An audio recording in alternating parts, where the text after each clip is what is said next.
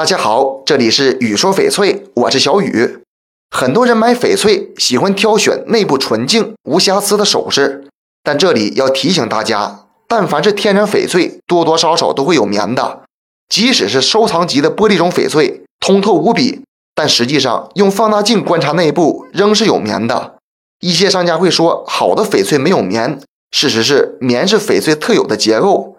有时太过纯净的翡翠就可能不是天然的了，而是人工处理过的。翡翠中的棉是一些杂质或者是微小的裂隙，因此啊，棉较多或者较集中都会影响翡翠的透明度，降低整体美观。相反的，翡翠种水对棉也有一定影响。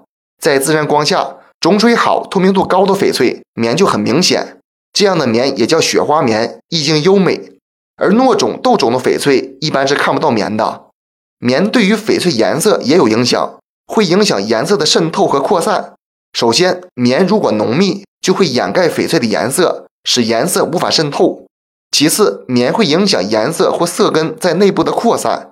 因此，棉是翡翠天然无优化的重要标志。可能有人会说，有的翡翠是真的没有棉呢？其实不是没有棉，而是人们看不到或者不懂看。所以大家要用辩证的眼光，理性看待棉。具体问题具体分析，有的棉确实会影响翡翠，有的反而起到画龙点睛的作用。这期节目就给大家讲到这里了。小雨每天都会在朋友圈上新精美翡翠，点关注不迷路。那咱们就下一期再见了。